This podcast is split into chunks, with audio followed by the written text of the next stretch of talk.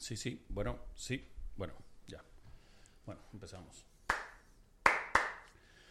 Buenas, ¿qué onda Claudia? ¿Cómo estás? Bienvenida. Bien contenta de estar aquí contigo. Eso, muchas gracias. Yo también estaba, de- estaba deseoso de este episodio.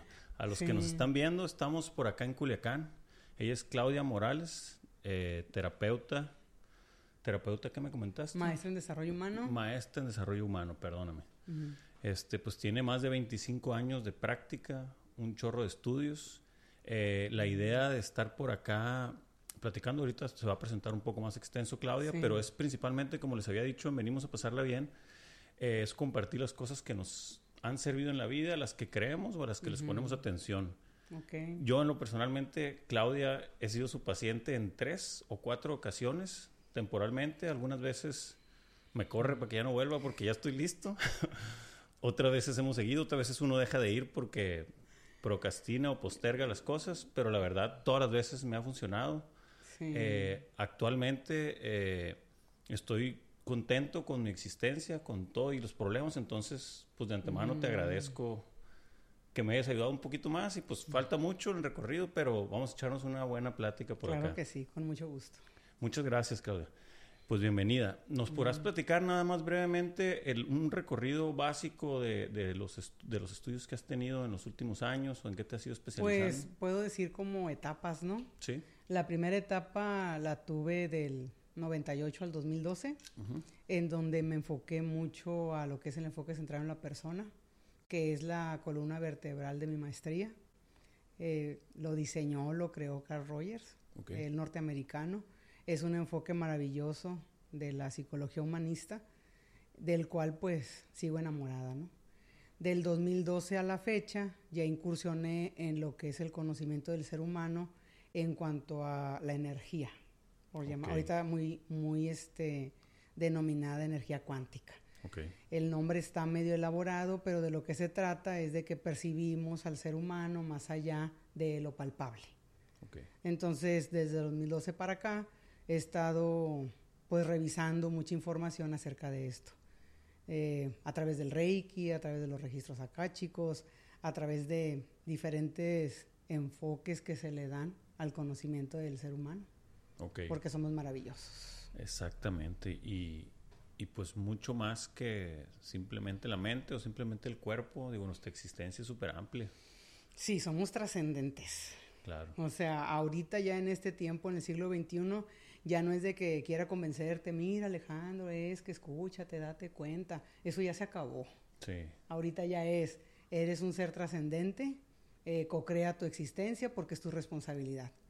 Ya los que decidan hacerlo de otra manera, pues van a seguir ahí vagabundeando Claro. sin saber realmente el poder que tienen en su interior.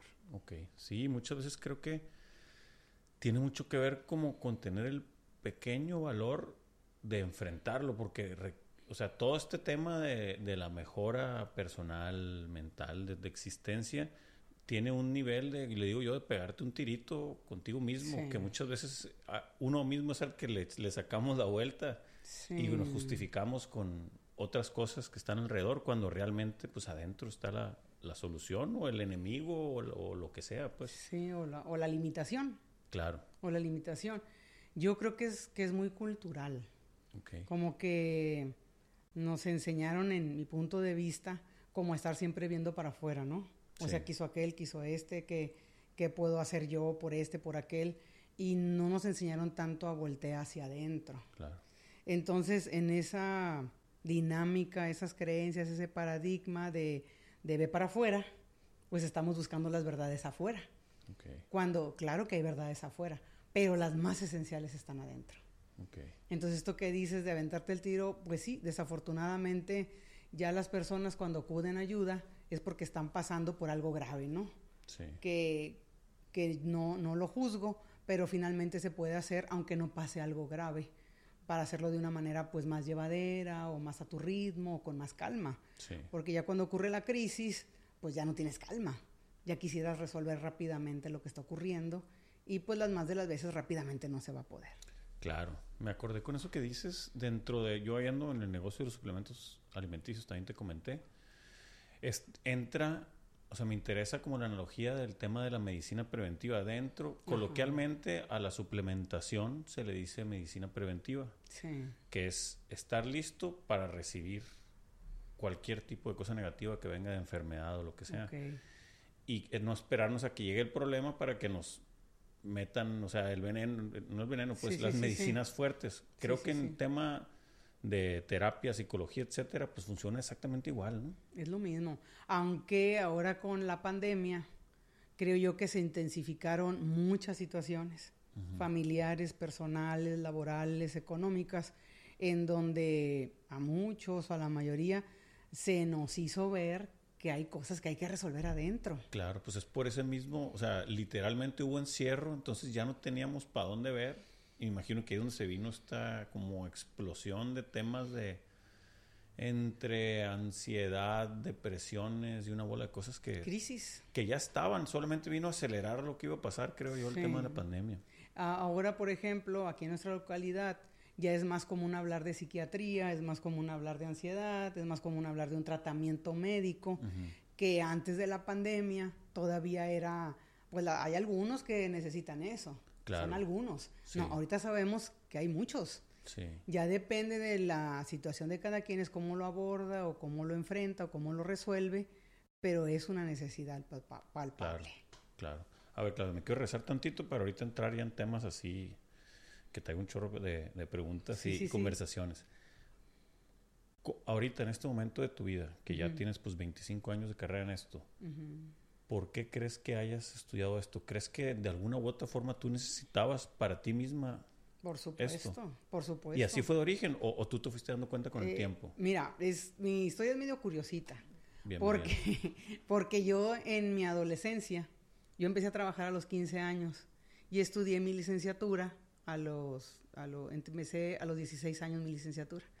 Entonces, mis papás me metieron de 5 años a la primaria, otra historia larga, ¿no? Pero yo empecé la licenciatura a los 16 años, mi licenciatura es Ingeniería en Sistemas. Y yo ya trabajaba y estudiaba. Entonces, en aquel entonces, yo sentía conflictos interiores. Y yo quería ir al psicólogo. Pero cuando se los comenté a mis papás, eh, mm, no me tomaron en serio, por así decirlo. Pero como yo ya tenía mi sueldo, pues yo fui a, con, a terapia. Y en aquel entonces no era tan común. Estamos hablando de principios de los 80. Yo hice la, mi licenciatura del, del 83 al 87. Entonces todavía no era común, estaba empezando la tecnología, teníamos las computadoras personales. Entonces, pues no era común.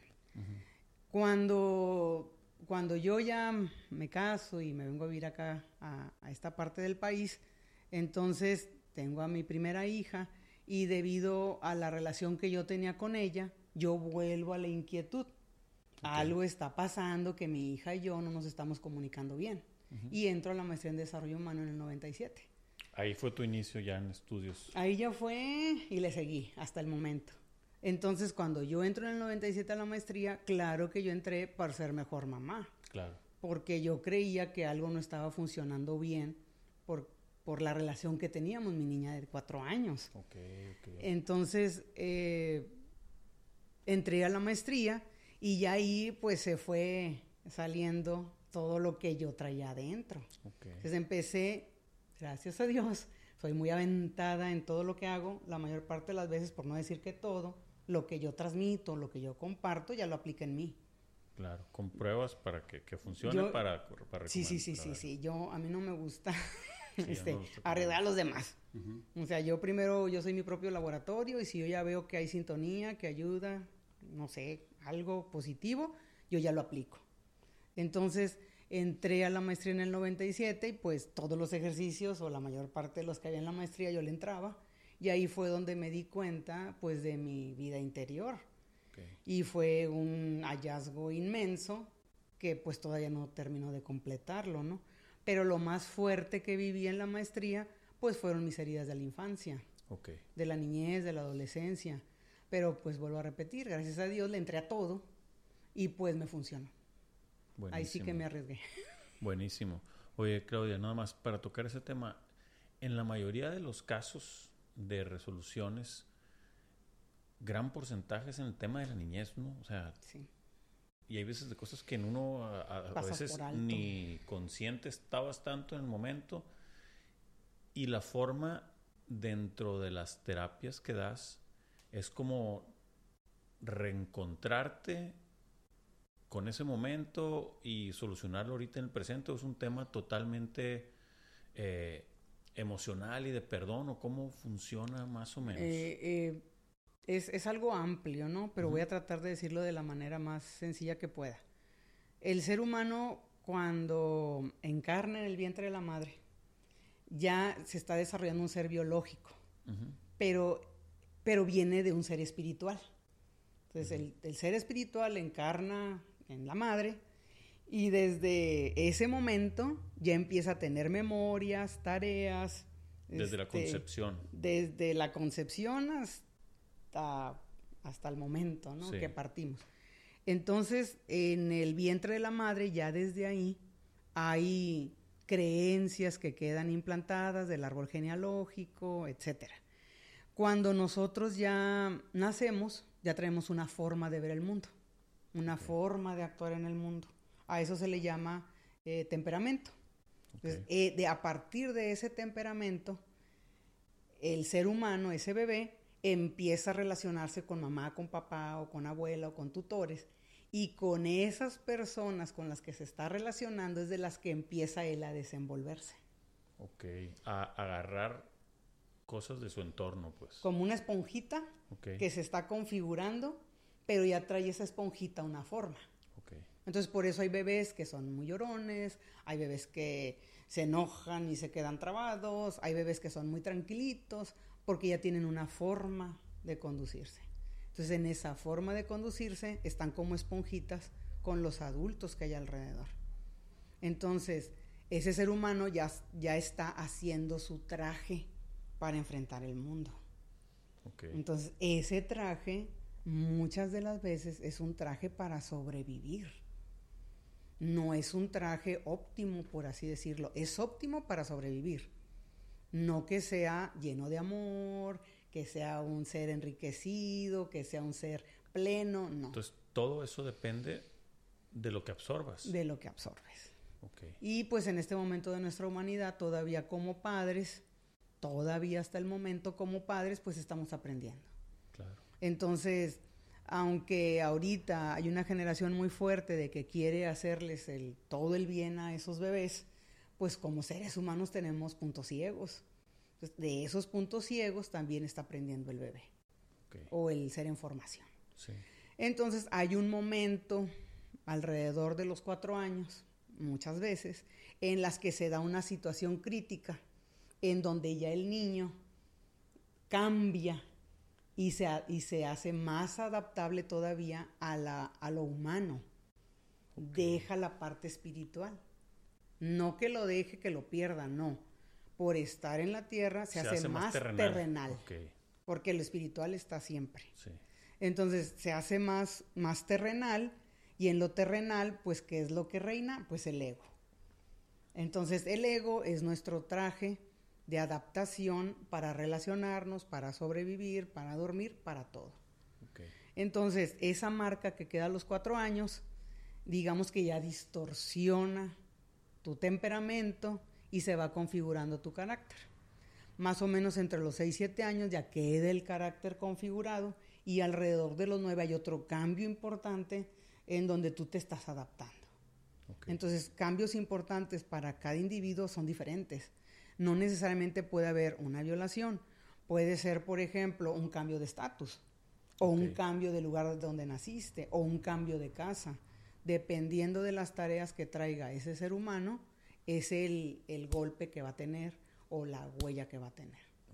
Entonces, como todavía no estamos tan evolucionados como para tratar los padres maduramente ese cambio, pues el niño queda con esa seña. Sí.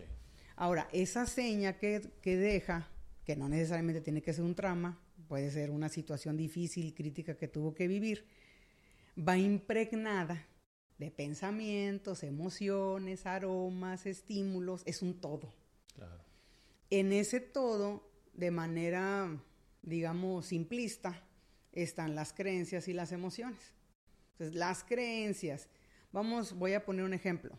La jovencita que a los nueve años estaba en un colegio particular y entra a una escuela pública.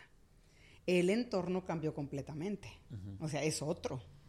Y la jovencita, dependiendo de su carácter, puede ser extrovertida y puede relacionarse con todas las demás jovencitas como si, perdón, como si nada, pero reprimió el miedo, la tristeza, la desilusión por haber perdido lo que perdió y va a ser extrovertida. Ahora, no va a poder digerir ese dolor o esa pérdida que vivió. De algo que los adultos pudiéramos decir, pues adáptate y ya, no pasa nada. Ahora, si la jovencita es introvertida, se puede retraer, se puede aislar. Sí, las posibilidades son más altas de que... De que se retraiga, pero no quiere decir que la extrovertida este, no, tenga, no tenga una huella. La tiene, pero la escondió. y la otra, la que es introvertida, la puede evidenciar, pero de igual manera puede que no la dijera. Entonces, sí, hay muchas situaciones que de el embarazo o de la niñez o de la adolescencia que yo trabajo en terapia, sí es necesario. Porque muchas de las veces lo que tú dices de lo emocional, pues es lo prioritario. O las creencias que traemos distorsionadas o limitadas para enfrentar ciertas situaciones. Afortunadamente, para abordar la conducta humana, pues hay diferentes aristas. Una puede ser la del niño interior, otra puede ser la reprogramación de creencias y otra puede ser desarrollar habilidades emocionales. Hay más, ¿no? Pero más o menos esas son... Ese es el panorama como general. Fundamentales. Ok, qué interesante. Oye, Claudia, a ver, y por ejemplo, en temas eh, prácticos para la audiencia y yo también para aprender, digo, a mí me ha tocado ir contigo, eh, ahorita platico algo de cómo me nació ir, pero para las personas que no están acostumbradas a, ir a terapia o a detectar esos problemas, ¿cómo, se, ¿cómo son como los síntomas, si pudieras decirlo? Sé que no hay uno específico para todo, pero debe de haber un matiz de comportamiento, de inquietud interior, no sé cuáles sí, te puedo decir varios, ¿no? Sudoración en las manos, sudoración en los pies, este, grasa. Ah, físicamente pasa mucho. Sí, sí, sí, sí. Sí. Eh, mal dormir. El mal dormir no necesariamente es tener insomnio. Hay personas que dormimos y no descansamos. Entonces es mal dormir. Hay personas que están descansando y de repente se despiertan. Entonces, mal dormir, mal comer. Mal comer no necesariamente es que deje de comer. mal comer es, que abuse o, que no me alimente adecuadamente. Ahí van cinco. Eh, irritabilidad. Que de estar en un estado, digamos, armonioso, en un segundo cambie a agresividad o violencia. Ese es otro. Mm, pues con esos seis ahorita son los que tengo más Ahora, presentes. pues súper común. De repente dijiste todos y dije, tengo todos, yo creo. lo que pasa no, en algunos momentos. Sí, sí, sí. No, pero lo que pasa es que lo normal es que lo tengamos. Claro. Pero lo normal no es lo saludable. Entonces, el buscar lo saludable, pues es parte de la tarea de vida. Sí. Ahora, hablar de normal todavía estamos en un grado de funcionalidad para dar un servicio a los demás, para tener un ingreso en nuestras vidas, para relacionarnos, para construir. Eso es normal. Pero pues también hay otro pico por ahí que ni siquiera normal, pues. Que ya una persona se acostumbra a ser prepotente o se acostumbra a aislarse. Entonces, la, el aislarnos no puede ser saludable, el ser violento no es saludable, ni normal. Entonces ahí ya depende de la óptica de cada quien. Si mi óptica ya la sobreadapté a que eso normal es saludable, pues ahí sí necesito clarificar mi entendimiento. Es normal, mas no es saludable. Ahora, ¿qué elijo yo? ¿Lo normal o lo saludable o ya lo enfermo? Siendo adultos, ¿no? no estoy hablando de, adolescentes ni de menores de edad, ni de niños. Muy bien. Muy bien, claro, no, está, está bien interesante eso. O sea, no, nunca lo había visto, sí con el sueño y esas cosas, pero los temas físicos. A mí, ¿sabes qué me pasa recientemente mucho? Me despierto como a las 3 de la mañana, 4, pero me siento, me siento descansado. Sí. Y no, pues en la tarde me ando tronado, pues, pero me pasa eso muy seguido. Este, y también ahorita que comentabas eso, ¿qué tan relacionado está todos estos temas? No se trata de sacarles la vuelta, pero creo que la ociosidad juega un papel bien importante dentro de todo esto, ¿no? Totalmente. porque una mente ocupada, pues no.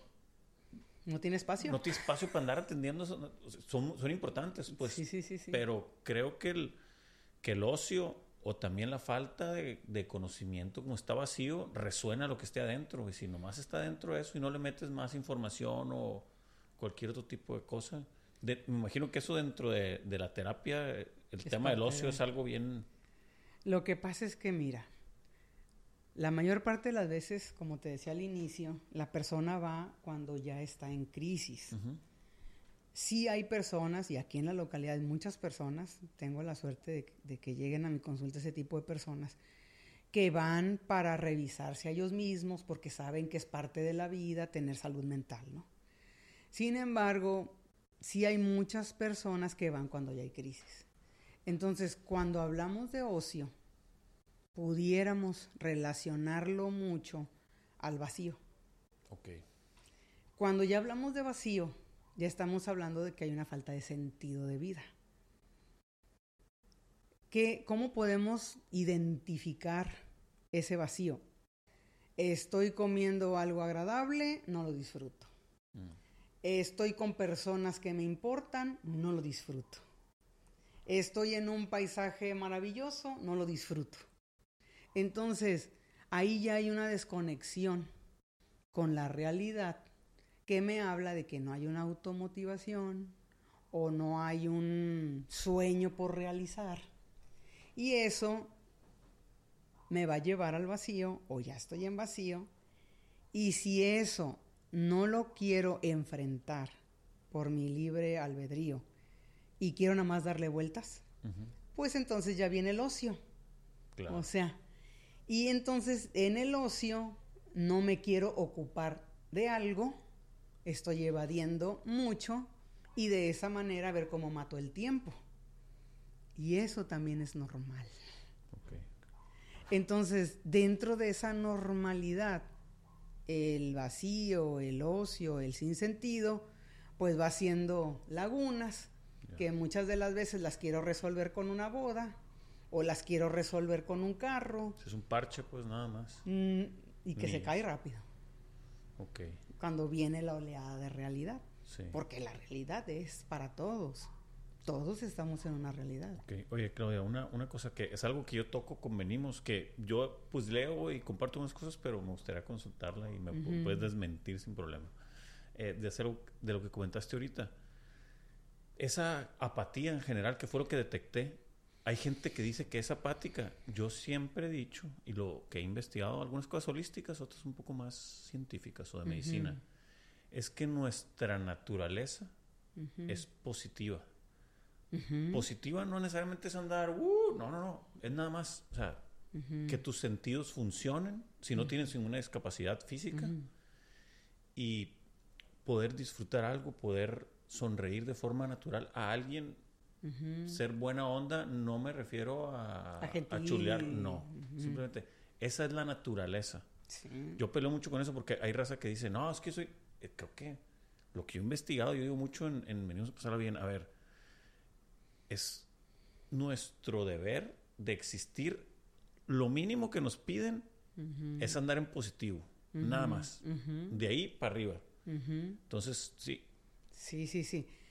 Ahí se me hace muy padre lo que estás diciendo. Cuando nosotros hay algo que yo creo que todos tenemos de psicólogo, algo. Sí. Yo creo que la mayoría de nosotros nos damos cuenta cuando algo no es genuino. Sí, totalmente. Yo creo que la mayoría de nosotros nos damos cuenta cuando una persona está fingiendo. No, no creo que tengamos que estudiar tanto como para decir, aquí hay algo de falsedad. Entonces, cuando nosotros estamos pretendiendo algo, se nota. Sí. Si nosotros no nos responsabilizamos de que en esa genuidad soy lo mejor que puedo ser, porque lo mejor que puedo ser, pues es libertad, es alegría, es este ganas de vivir, es ganas de conocer, ganas de viajar, es crecer. Claro. Eso es lo genuino. Entonces, si yo me doy cuenta que no estoy en esa genuidad, algo está pasando.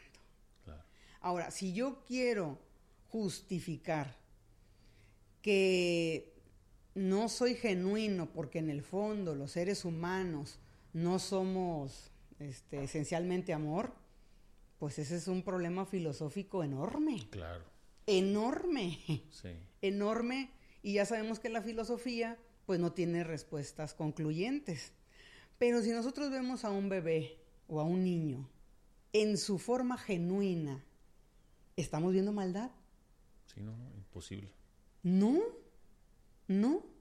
Estamos viendo espontaneidad, estamos viendo risas, estamos viendo que, que si se jalonean a los cinco minutos están jugando otra vez, que si perdieron algo pues les va a doler, van a llorar, pero con otra cosa se van a contentar.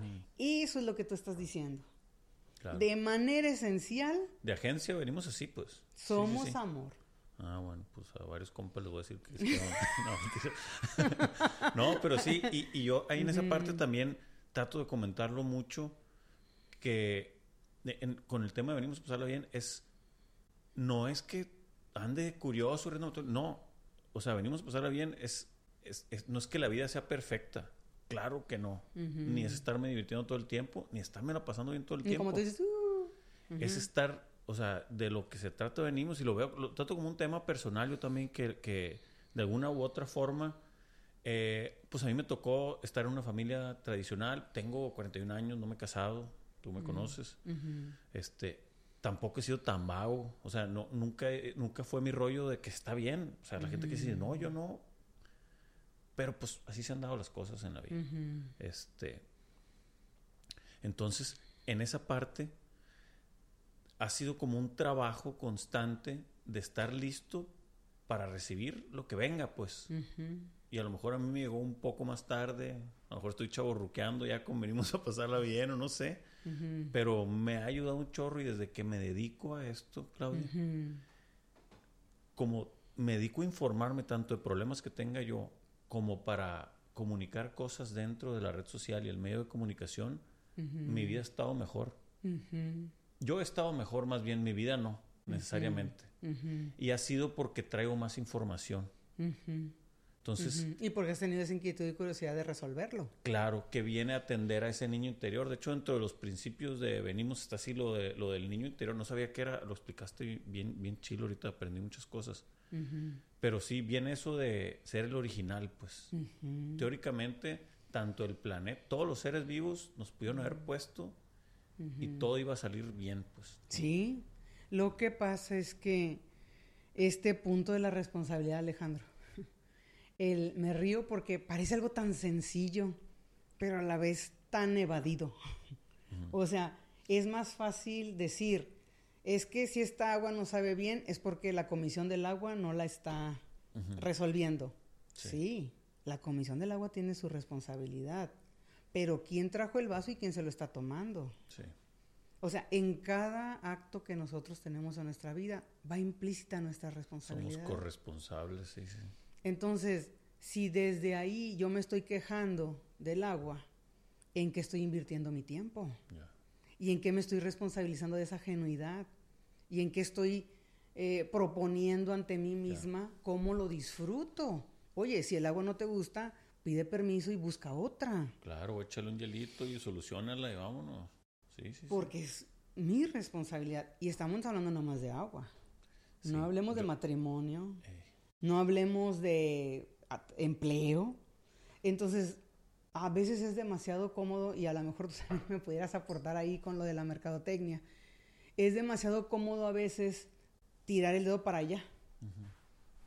Entonces, ¿por qué? Porque en mi zona de confort yo estoy bien, que alguien arregle lo del agua, porque pues yo estoy trabajando, estoy recibiendo un sueldo y pagué por el agua. Sí, mi reina, pero esa es parte de tu responsabilidad. Claro. Como también eh, la calidad del agua que te tomas. No sé si me voy a entender. Sí, sí, perfectamente, perfectamente. Sí, estaba pensando en eso y cuando estabas hablando, también pensé en lo mismo, pero pues en lo negativo, cuando decimos de que no, la vida vale madre, no sé qué, fíjate, pues tú eres, o sea, no, le podemos echar la culpa totalmente las circunstancias. De repente se pone duras, pero uno es corresponsable también, pues. Creo que ese entendimiento básico, si lo tenemos bien clarito, ahí hasta para decir cosas, si entendemos que de todo somos corresponsables, uno se guarda más lo negativo sí, sí, sí. o lo o le ves el lado amable a las cosas porque tú eres parte de eso también, pues. O, te frenas en seguir echando más negativo de lo que ya hay. Exacto. Porque lo negativo se prolifera más, pues. No, y te lo estás echando, como tú eres responsable, eres parte de eso, pues, te lo estás echando a ti también. Yo últimamente traigo, ya existir eso, traigo el rollo que, pues, observando. Ya es que está la frase esa de lo que te choca, te checa, que dicen. Yo últimamente traigo el rollo de que lo que me choca me hace falta. Y como que últimamente me quedo, y me pasa mucho eso, o sea, si tuve un problema, y salí mal con esa persona. Analizo el comportamiento y digo, por ejemplo, sabes que ese vato fue grosero y fue muy tajante. Muy posiblemente a mí me hizo falta, a lo mejor no ese nivel, pero ser así para que las frecuencias fueran iguales y en poder empezar a negociar y a proponer mi postura, porque si no, no llego.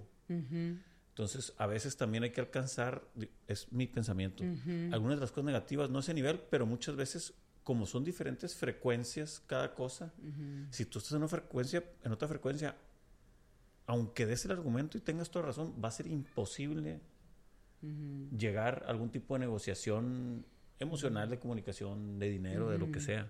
Entonces tengo mucho esa onda y me ha estado empezando a pasar y me estoy haciendo más alfa. Ah, no, mentira.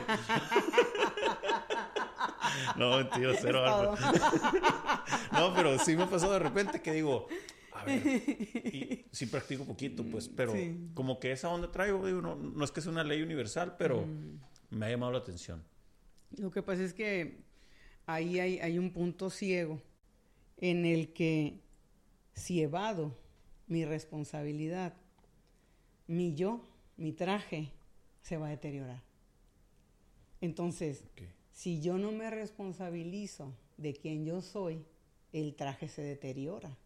Entonces, si el traje se deteriora, ¿con qué traje voy a enfrentar esa circunstancia? Con un traje deteriorado. ¿Y, quién va con un traje deteriorado a una gala? Claro. Yo quiero ir a una gala pues acá. luciendo. Sí. Para relacionarme mejor. Sí, fíjate, ahorita que dices eso, te voy a platicar lo que me pasó a mí, brevemente. Cuando fallece mi papá, eh, me pasó que yo sí, la, viví, todo lo que pasó. Tú ya sabes la historia, ya la he platicado algunas veces, fue un cáncer, etcétera. Muchas cosas pasaron. Pero eh, en el momento. bueno, le voy a cortar. estoy ocupado. Creo que son los, es que acá atrás vive la Grace. Bueno, ahorita le cortamos.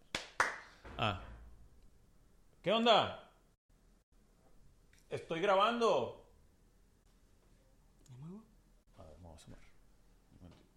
¿Le puedo? Bueno, estaba con lo de el tema de mi papá. Sí. Empecé, era una realidad lo que me estaba sucediendo y andaba enredado en muchas cosas. Pero la neta, yo ahorita, desde, ahorita lo digo en retrospectiva, me empecé a justificar de más cosas de las que realmente estaba sufriendo. Porque traía una sombra, traía una gran justificación, mi jefe se estaba muriendo, pues entonces algunas cosas las hacía conscientes, muy pocas fueron conscientes realmente, pero otras sí había un nivel como de entre consciente e inconsciente, pero ahí se estaba asomando. Y me cae el golpe a los mal mes que fallece mi papá, como que yo estaba bajo una sombra donde justificaba mis carencias en mi comportamiento, la neta, estoy siendo sincero. Y fue, o sea, me impactó de que dije, ay, güey, o sea, ¿cómo que una parte de mí está extrañando a mi papá por proteger las faltas que estoy haciendo yo en mi comportamiento. No eran las grandes cosas, pero quedar mal con algunos clientes, temas sociales no entrarle, temas de pareja, temas de amigo. Y fue un, o sea, me, me agüité conmigo mismo. De que fue, oye, ¿qué onda? Que no, que mi jefe, que lo quiero mucho, que lo está usando de escudo para para no enfrentar ciertas cosas. Para no enfrentar ciertas cosas. Entonces, en el momento en que mi papá parte, pues ese escudo se me va. Y sí fueron dos, tres semanas de, de ay, güey, y, y frente a ese comportamiento que se me había hecho un poco habitual, ya no tenía esa opción. Y, o sea, fue un fenómeno raro, pero logré hacerlo consciente de alguna u otra forma. Y sí fue de, o sea, ay, güey, o sea... De impacto, pues. Ese traje que dices, yo lo protegía con el traje de mi papá, pues. Pero ya ahí, ya el, el, ese traje ya se iba a ver dañado y no me pensó no gustar. Ajá. Entonces... Es muy fuerte. Digo, es, es algo que vi que me di cuenta que está bien interesante. y, lo platico por los que nos escuchen de repente. Eh, el dolor en nuestro entorno general o nuestro estatus socioeconómico es una sombra a la cual nos metemos y permanecemos ahí para evitar ciertas cosas, pero terminas tú oculto. O sea, hasta en tema económico, si uno está hablando del tema económico que no tengo, no tengo, y te metes a sombra, y a veces que sí tienes un poquito, pero para seguir, que la gente siga pensando y te siga consintiendo. O protegiendo. O protegiendo, tú estás alejando el dinero de ti. ¿Sí me entiendes? y eso es en todo, ¿no? o sea, en el estoy dolido, estoy deprimido. Y a veces no estás tan deprimido a lo mejor, pero dices, no, estoy deprimido para que vengan y me visiten mejor. Tú solo te estás matando, pues. Matando, no lo digo en el... O sea... O oscureciendo. Oscureciendo, exactamente. Eso era lo que quería decir. Oscureciendo. Pero bueno, ahorita me acuerdo eso, por eso lo, compartí. Me acuerdo que anduve aguitado por eso que dije, ah, cabrón. Se me hacía raro en mí, pero pues me pasó. Sí. Pues hay una parte aquí que es, a mí me parece medular. El tema del amor como una energía intrínseca que hay en todos lados. En todos lados podemos percibir el amor o experimentar el amor. En una flor, en una nube, en un sueño, en una piel. Ahorita simplemente si recordamos algo, no sé, que nos haya traído mucha este, felicidad, felicidad genuina sabemos que el amor existe.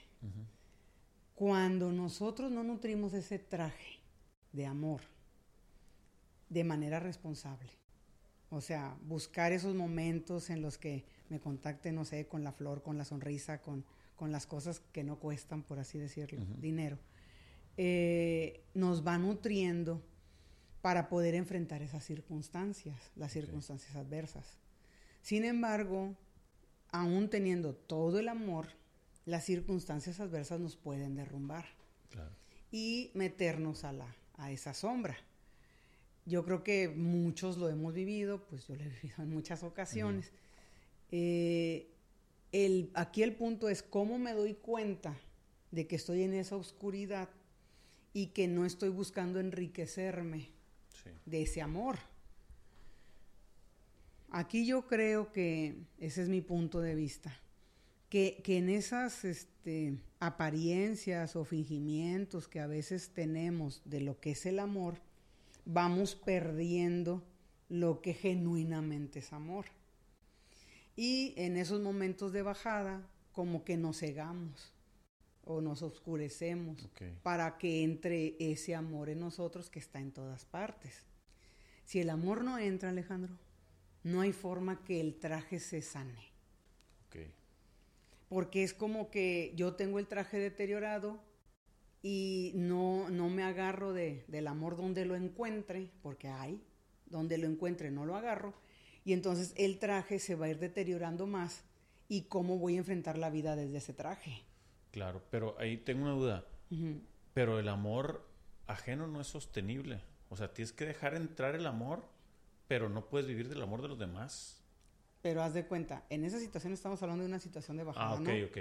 En esa situación de bajada, sería muy importante que cuando estamos en situaciones de bajada, podamos agarrar el amor de donde sea.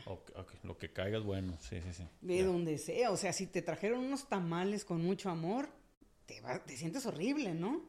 Pero que haya una, una luz en ti que diga, mira, me lo trajeron a mi mesa. Gracias. ya entendí, ya entendí. Y que entre el amor. O ahorita que andamos con la situación de la lluvia y la no lluvia y todo eso. Me siento horrible, pero está lloviendo. Y yo no hice nada para que lloviera. Gracias. ¿Sí me doy a entender? Sí. Y cuando tenemos crisis, también sería óptimo que agarráramos el amor de donde sea No el amor me refiero, y lo voy a decir así, al amor baratija de alguien que me está adulando o de alguien que me está este, queriendo congraciar conmigo, que no está mal, ¿verdad? Digo, a veces uno se siente bien. No, me refiero a esos a esas personas que genuinamente quieren que yo me sienta bien. Ahí hay amor. Claro. Y parte de estos momentos de bajada, pues la contención familiar ayuda. Sí, es vital. Es vital. Ya si yo por estar oscurecido no lo, no lo quiero ver, porque eso es de querer. Sí. Porque cuando nosotros estamos de bajada, claro que quisiéramos, o al menos yo, que nadie me viera. Sin embargo, tendría que haber en mí una lucecita de decir, mira, la mirada de esta persona me hace ver que yo puedo salir de aquí. La llamada de esta persona no es para mitotear y saber cómo me siento o para chismear.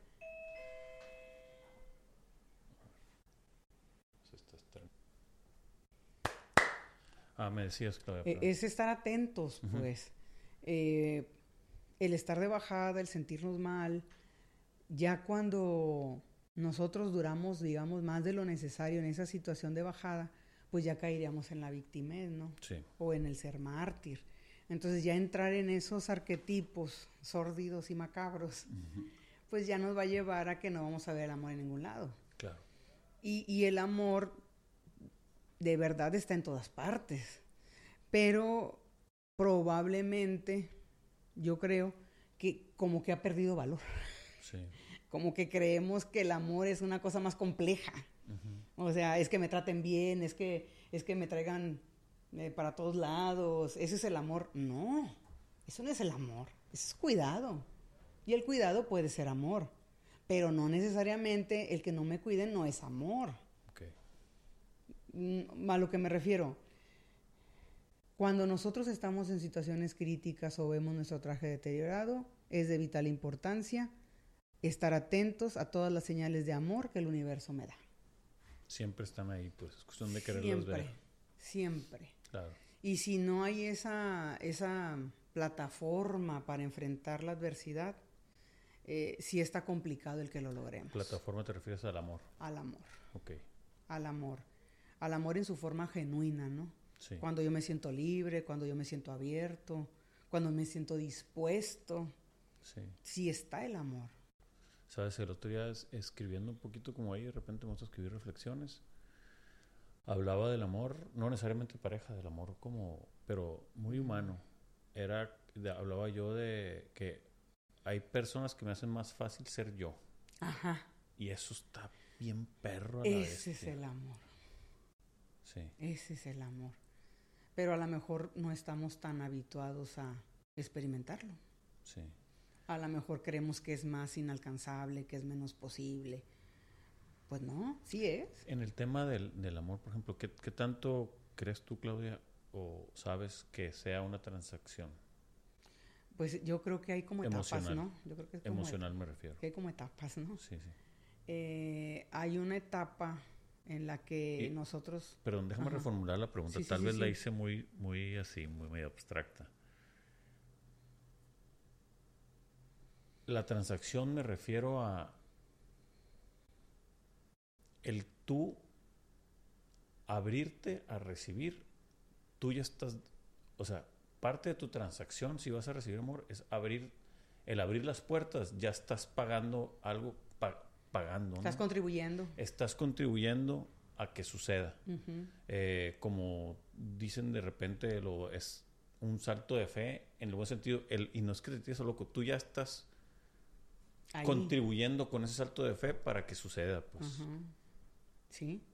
Yo lo, yo lo pondría como en estadios, ¿no? A ver.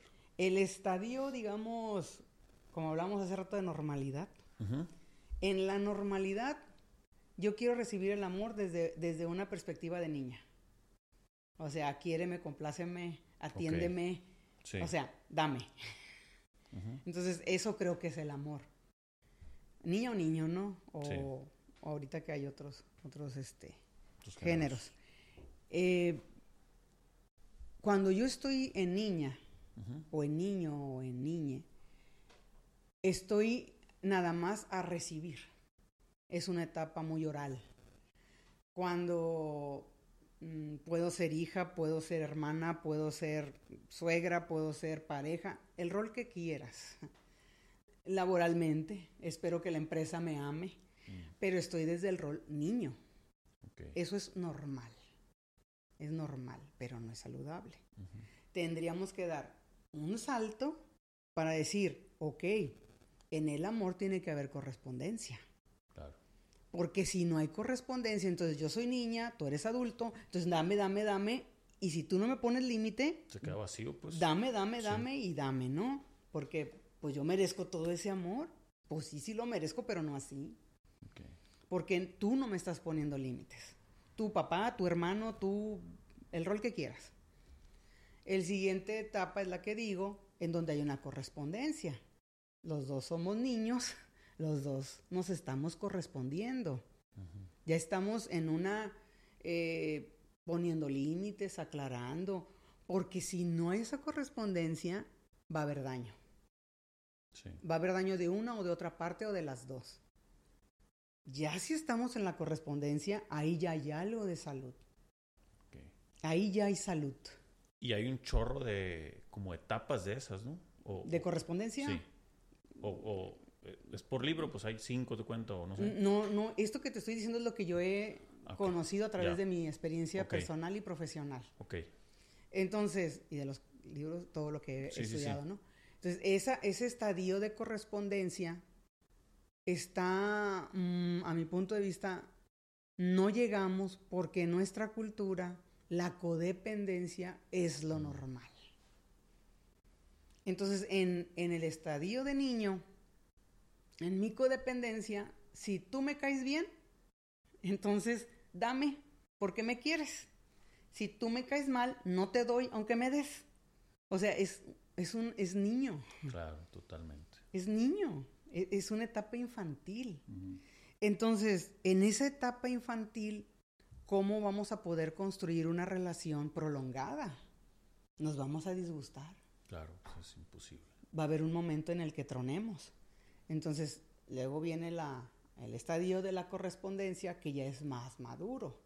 Oye, este, yo te amo, yo te cuido, pero pues también los fines de semana tú cuídame. O también en las vacaciones tú cuídame. Pero para llegar a ese entendimiento necesitamos tener habilidades emocionales y habilidades verbales para saber pedir, para saber dar, para saber corresponder comunicación importantísima. Vital. Si llegamos a eso ya vamos de gane, porque ya de ahí podemos llegar a otro estadio en el que pudiéramos decir, yo te doy, aunque no me lo correspondas, pero estoy consciente de que es mi responsabilidad el que te estoy dando. Claro. ¿Sí me voy a entender? Sí, perfectamente. Estoy actuando de manera madura. Y consciente totalmente. Y consciente, yo te doy, y yo sé que necesito ponerte límite, pero si no te pongo límite, pues voy a vivir la consecuencia. Sí. Entonces, ese ya sería como el plus, ¿no? Entonces, en la parte acá de niño o de adolescente, porque el adolescente es otra historia igual. Es compláceme, nos divertimos, todo está padre, todo es pari, pero cuando viene la parte de hay que pagar, hay que dormir, o sea, lo que es la realidad, Ah, no, pues así ya no juego. Sí, sí. Así ya no juego. Porque yo quiero, no sé, yo quiero divertirme. Pues sí, pero la diversión no son 365 días al año. Claro. Entonces, esto de las relaciones interpersonales en cuanto al amor, cuando se convierte en una transacción, pues sí estaríamos hablando de una correspondencia, pero a como tú lo mencionas, pudiera ser una transacción de cuentos, y, o sea, de centavos y pesos. Sí. Y, y pues eso no es maduro tampoco. Claro, sí, no, totalmente no. O sea, en la correspondencia, yo, tú me das un vaso de agua, yo te doy un vaso de agua. O sea, pues digamos que estamos en una miseria, ¿no? No estoy hablando de ese tipo de correspondencia. Claro, totalmente de acuerdo. Estoy hablando de una apertura. Claro, ¿me puedes, para la audiencia que no se puede yo, porque mi mamá me ha explicado mucho, he leído, etcétera, ¿nos puedes explicar qué es la codependencia? La codependencia es una relación entre dos personas en donde una tiene un tipo de adicción, dependiendo del nivel. Puede ser adicción emocional, puede ser adicción a una sustancia, puede ser adicción al trabajo, cuando esta persona, cuando una persona, una de las personas, está muy enfocado a algo para poder vivir. Ok. ¿Sí? Puede ser el trabajo, puede ser una sustancia, puede ser la emoción, puede ser la depresión. Y tiene a su lado a otra persona que lo quiere sacar de ahí. Ok. Entonces, esa persona que lo quiere sacar de ahí se siente bien, se siente empoderada. Por estarla ayudando teóricamente. Por estarla ayudando o salvando o haciendo feliz a esa otra persona. Entonces, en este tipo de relación hay una víctima y hay un victimario. Entonces, la persona que tiene la adicción, que puede ser una adicción emocional, a estar triste, me ha tocado en el consultorio, Alejandro, eh, fíjate que me ha tocado más hombres que mujeres. Hombres que se emparejan con mujeres que están en depresión. Mm. Entonces el hombre quiere salvar a la mujer en depresión. Digo, está chilo, es un héroe, qué bueno. Pero una, una relación en donde yo te quiero salvar no estamos siendo adultos. Exacto. Entonces, si no estamos siendo adultos, no hay madurez. Entonces, estamos en la etapa de, de la niñez, en donde yo me quiero sentir grandote porque, hoy me grandota, porque te estoy salvando. Pero si soy adulto, ¿de qué te salvo? ¿Tú eres quien quieres vivir así? ¿Para qué te salvo? Y a veces, cuando esto ya es demasiado intenso, porque hay niveles de codependencia, puede ser que la persona que tiene esa adicción jale a la otra la adicción. Y eso también me ha tocado, gracias a Dios, en mi consultorio. Digo gracias a Dios porque he podido ayudar. Sí. Entonces, eh, esa visión del amor incondicional y me voy contigo hasta el fin del mundo, pues tiene que tener sus acotaciones. Claro, sí, sí, sí. Porque ¿cómo me voy a ir contigo hasta el fin del mundo si el fin del mundo es un pozo en donde estamos cavando para abajo más veces? O sea, ¿cómo para qué? ¿Sí me explico? Sí, sí, perfectamente. Entonces, en la codependencia hay una víctima y hay una persona que está salvando y de esa manera se sienten bien. Hay un confort. Ok. Hay un confort para mí el estarte salvando, hay un confort para el otro que el otro esté cuidando. Y son, son relaciones muy atirantadas. Es súper común eso, Es normal. Lo que varía un poco es el nivel de la adicción. Okay. En el caso de la depresión, pues hay adicción a las emociones negativas a la tristeza, a la frustración, a la decepción. Y ahí pues el traje está muy deteriorado y pues no hay forma que yo solo salga. Pero ahí no sería que me salve la pareja, sería que me salve un especialista que en ciertos momentos ya tendría que ser el psiquiatra. Sí, ok. Interesante. Este, Muy bien, Claudio. Creo que, digo, hablando de eso, yo en algún momento tal vez he estado en esas situaciones Hace rato decíamos cuando estábamos platicando que casi siempre, uno casi siempre sabe qué es lo que está pasando, muy en el fondo. ¿no? Sí, sí, sí. Entonces me gustaría que tocar el tema de la procrastinación. Este, ¿en qué momento crees tú que se le considera? Bueno, la definición de procrastinación para ti cuál es? Es postergar algo que yo sé que necesito hacer. O que tengo que hacer. Y desde el momento uno en el que postergas ya es procrastinador? O, pues eh, se ha usado el, término como un verbo, es sinónimo de postergar.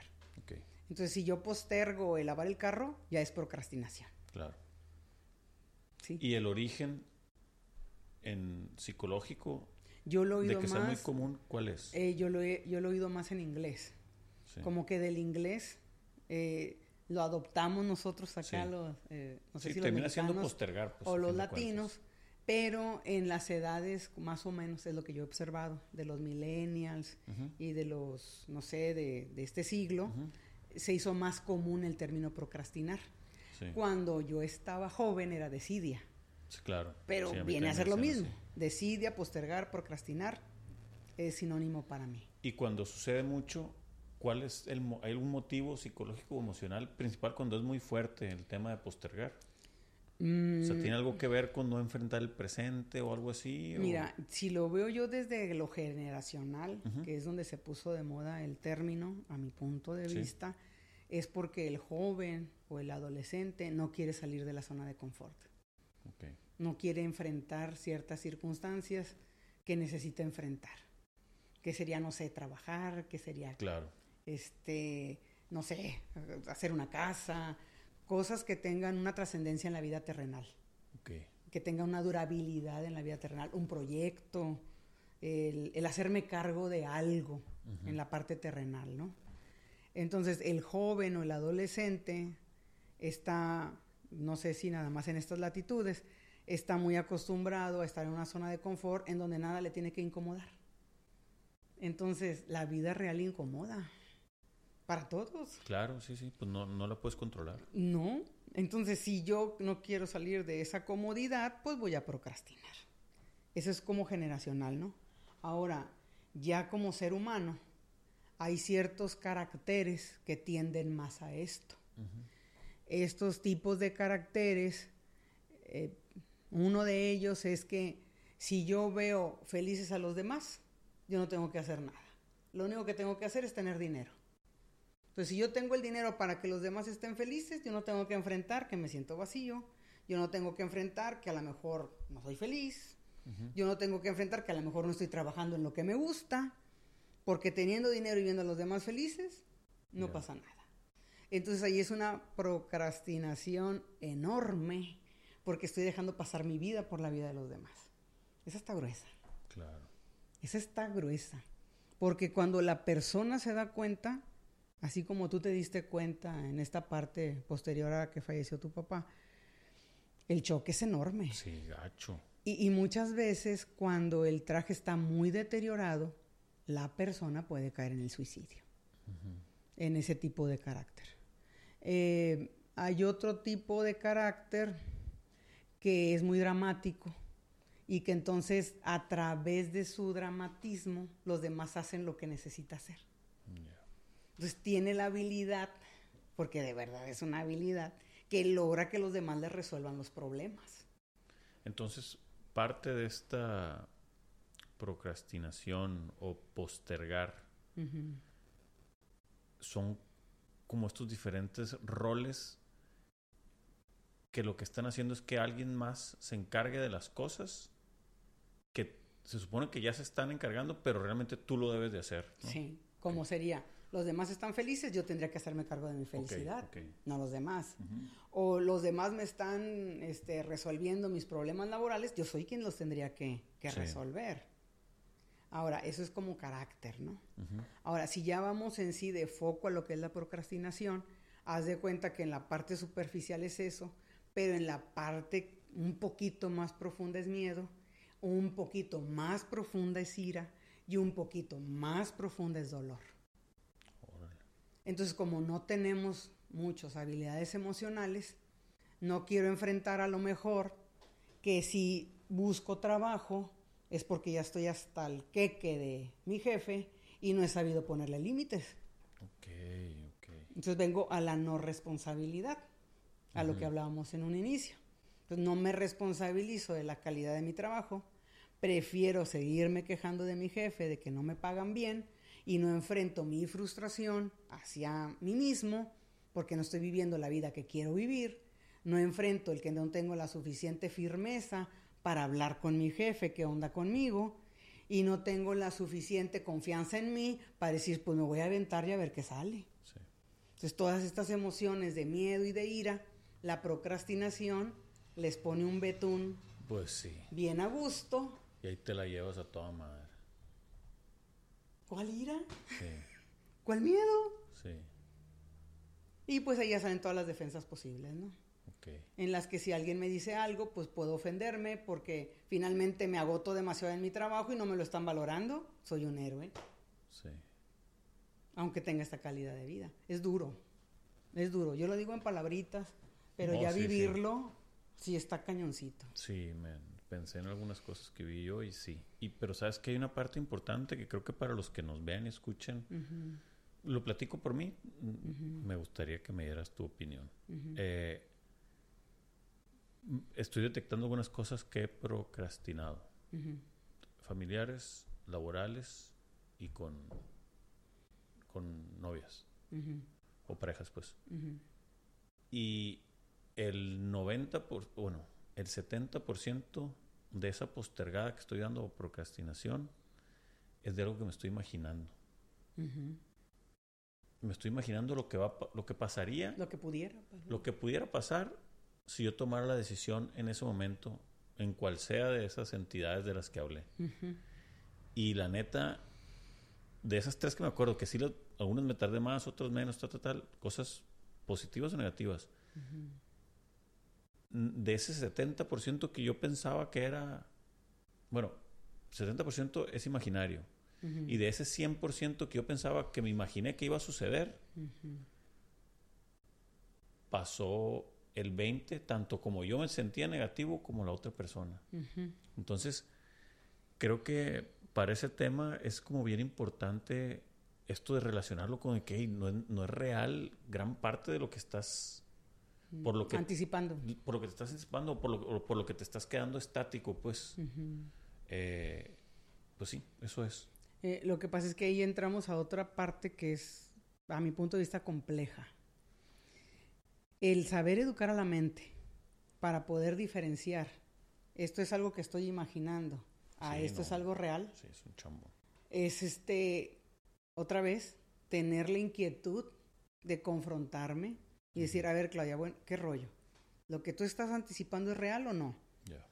Entonces, si ahí yo no tengo esa inquietud de ilustrar mi traje, de arreglarlo, de embellecerlo, de hacerlo bonito, y, y no me confronto con ese fantasma que estoy creando, pues me voy a quedar donde mismo, Alejandro. Sí. Y, esta parte de, educar lo que es la mente, el pensamiento, que es mi calidad de vida interior, no es algo común. Sí, que esa, esa cultura debe crecer un chorro. Yo, lo digo para los que nos escuchan, a mí me ha ayudado un, pero un, chorro.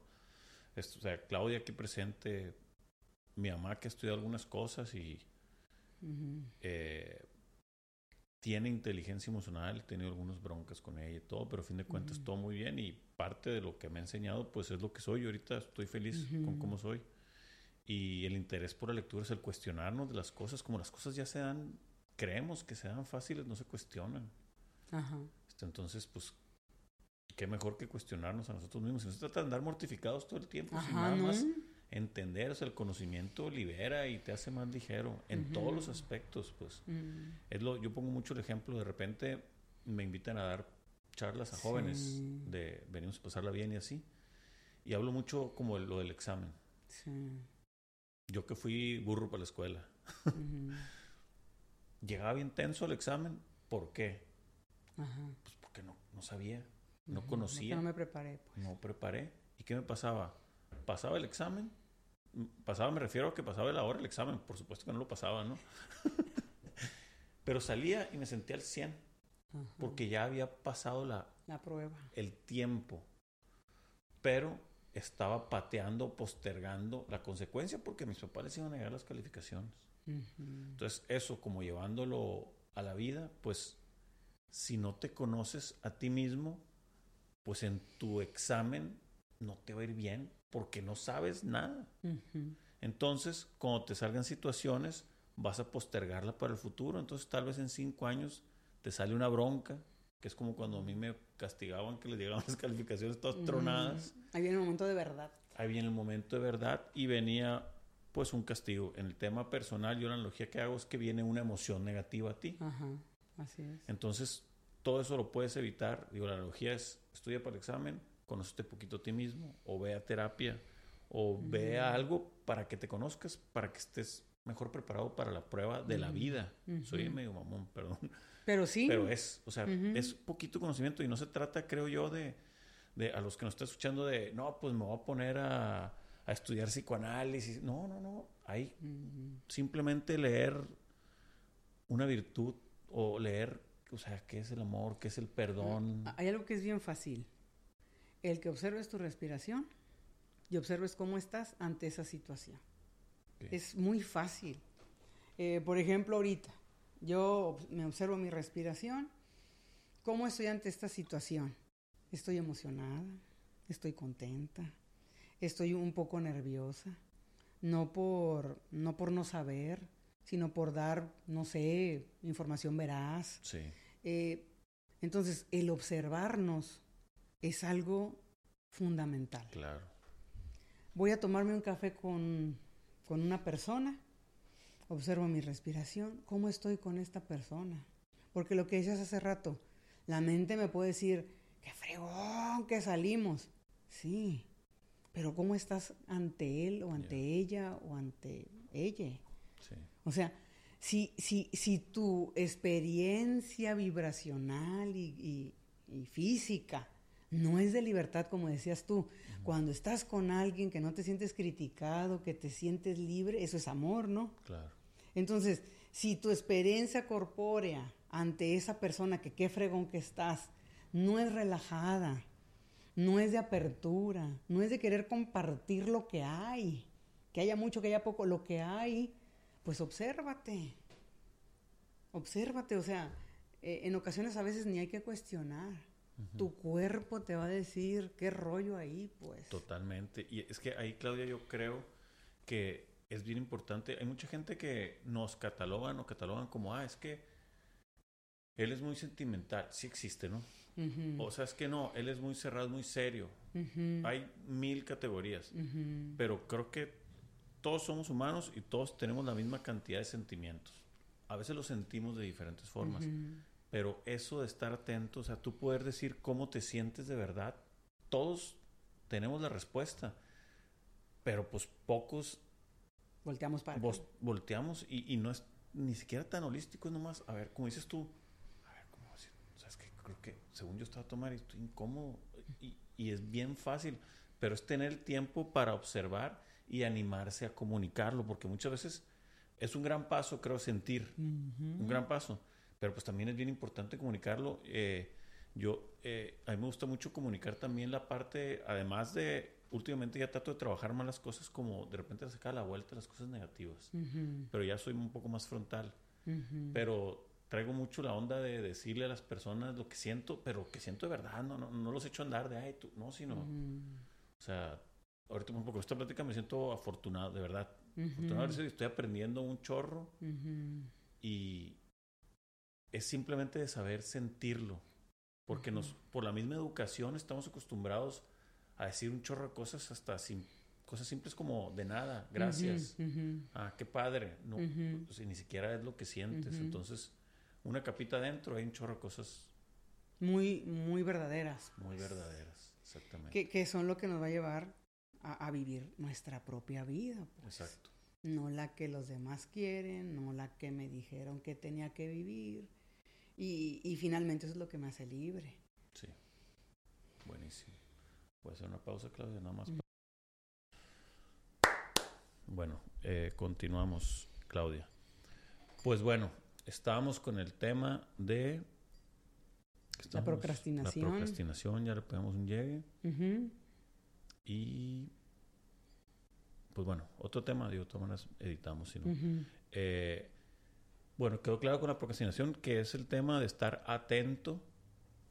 Una de las posibles soluciones, pues estar atento a, a qué sientes y saber que si lo sientes, es mi conclusión, nuestra existencia o nuestro cuerpo, o nuestra espiritualidad ya viene, si ha- hay algo ahí, es porque hay, no es una sospecha. Tengo un amigo, me acordé de él ahorita, medio rancherón, muy vago el güey. Ujú. Le mando un saludo, no puedo decir su nombre porque van a creer que es vago. Dice, se me hace Lo van a chilo. identificar. Se- yo creo que sí. Se me hace chilo, dice el vato. Lo voy a decir así como lo dice. Ajá. Güey, si crees que te apesta el hocico, te va a apestar bien machín. O sea, no estás preguntando, güey. Muy práctico. Muy práctico. Ya es como le yo dije, ah, de repente es de que, Mm. oye, no tienes chiquito, se me hace que. Ajá. No, dice, si tienes la sospecha, Haz algo. haz algo y, es, digo, él de forma muy ranchera, y él no lo dice tema holístico, pero me acordé de ahorita, siempre, si hay algo, pues hay que hacer algo, y la postergada, Ajá. pues es nomás, eso no se va a quitar, porque está, pues, es patear el bote, como dicen. Sí, así es. Muy y bien. finalmente, pues se tendrá que hacer. Si no es en esta vida, será en otra. así Pero es. se va a hacer.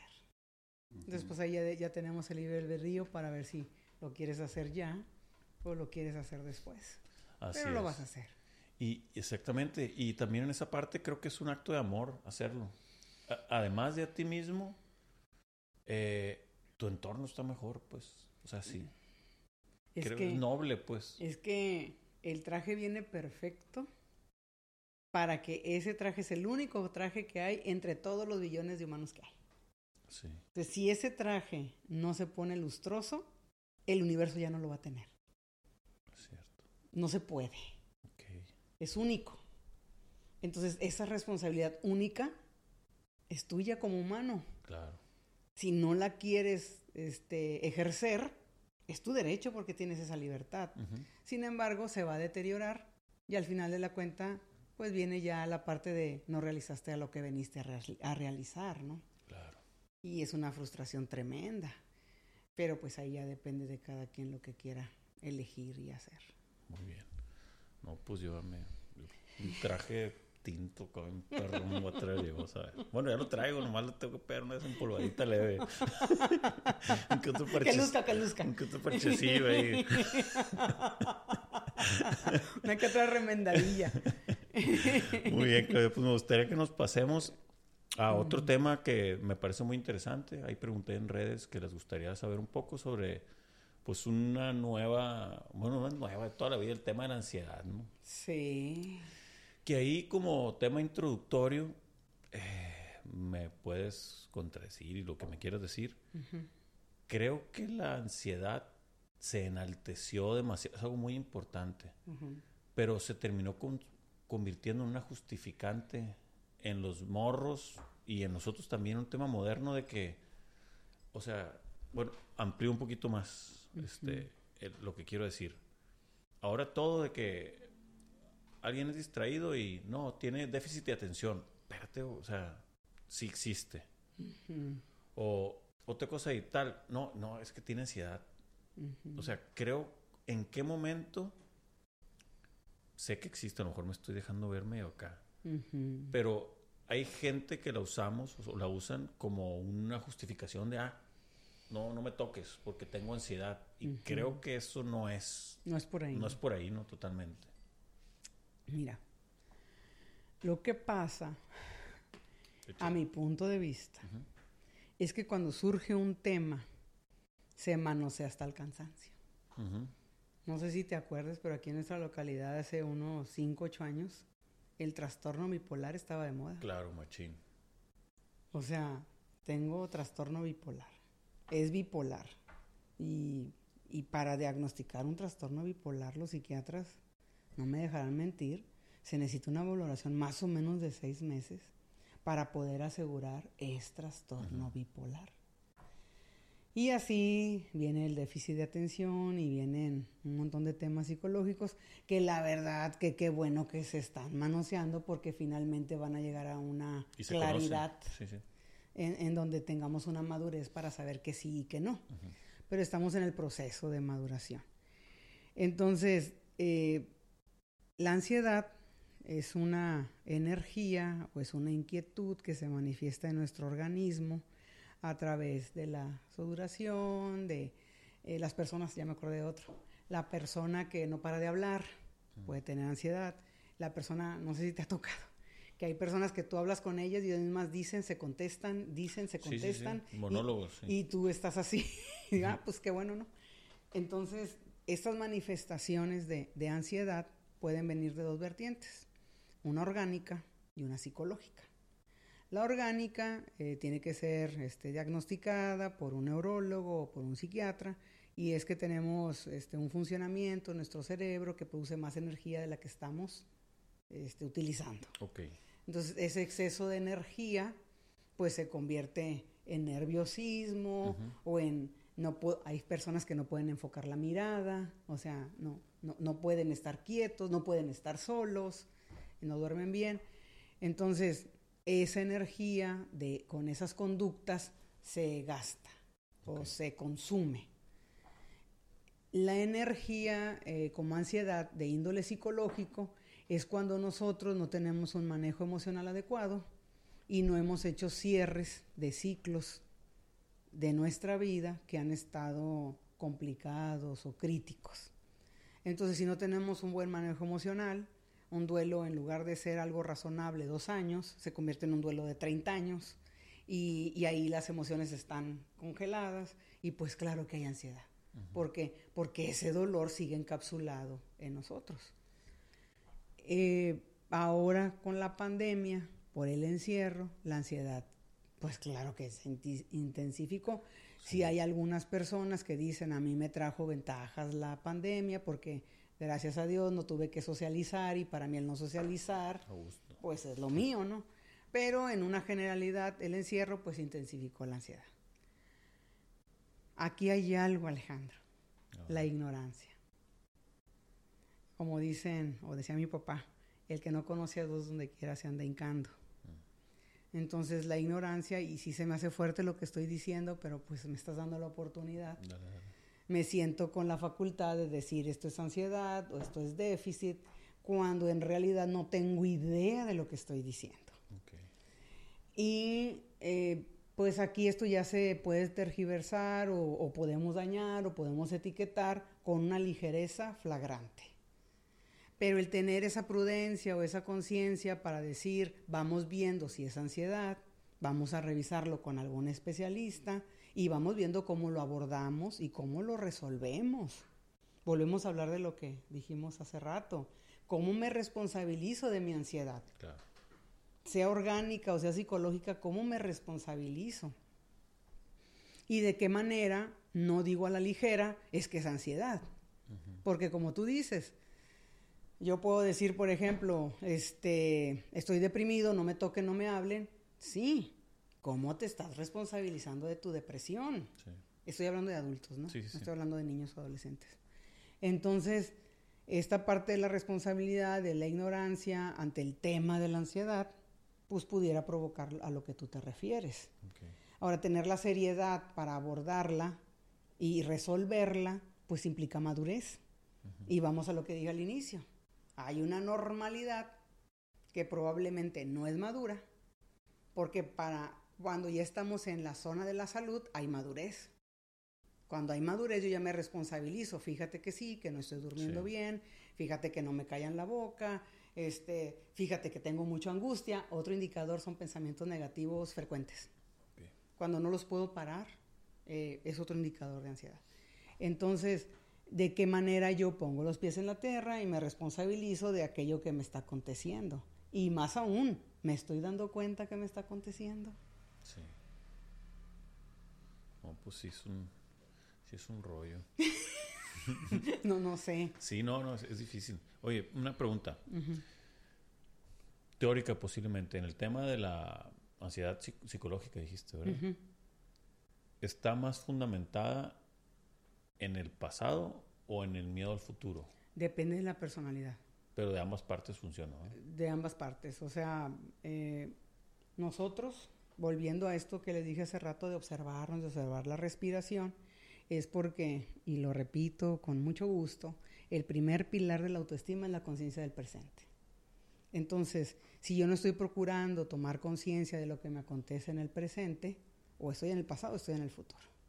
Y para la mente, si yo el pasado me lo traigo, es presente. Si yo el futuro me lo traigo, es presente. Entonces aquí viene la parte de qué tan consciente estoy de que mi mente tiene ese poder. Entonces, si yo me traigo, no sé, un duelo de hace, no sé, 20 años y vuelvo a vivir el dolor de 20 años porque no he resuelto eso, para mi psique y para mi cuerpo es presente. Entonces voy a estar mal funcionando en ese presente. Y dependiendo del carácter de cada quien, unas personas tendemos a traer el pasado y otras personas tienden a traer el futuro. Y hay otros que estamos más complicaditos que traemos los dos, ¿no? Sí. Entonces, eh, de cierta manera está sencillo el observarnos. A ver, Claudia, en buen rollo. ¿Ahorita dónde estás? No, pues estoy aquí con Alejandro. ¿De qué te acordaste? No, pues él mencionó lo de su papá, yo me acuerdo lo de mi papá. Entonces, me duele. Sí, Claudia, pero eso pasó hace 20 años. Ok, ahorita que termine con Alejandro, pues veo cómo ando, hago una oración por mi padre y le agradezco lo que me dio. Resuelvo.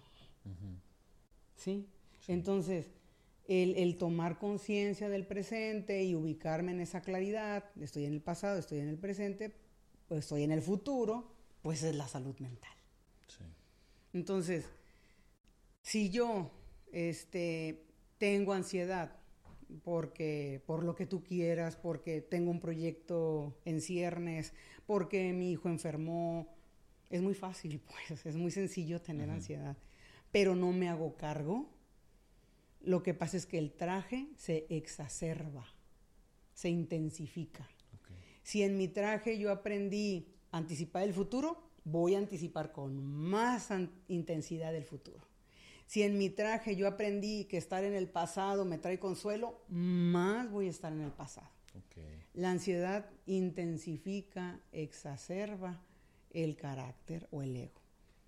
Entonces se complica, digamos, la vida o nos complicamos la vida porque viendo la vida desde ese traje retorcido, pues cómo va a estar retorcido. Claro, retorcida la realidad.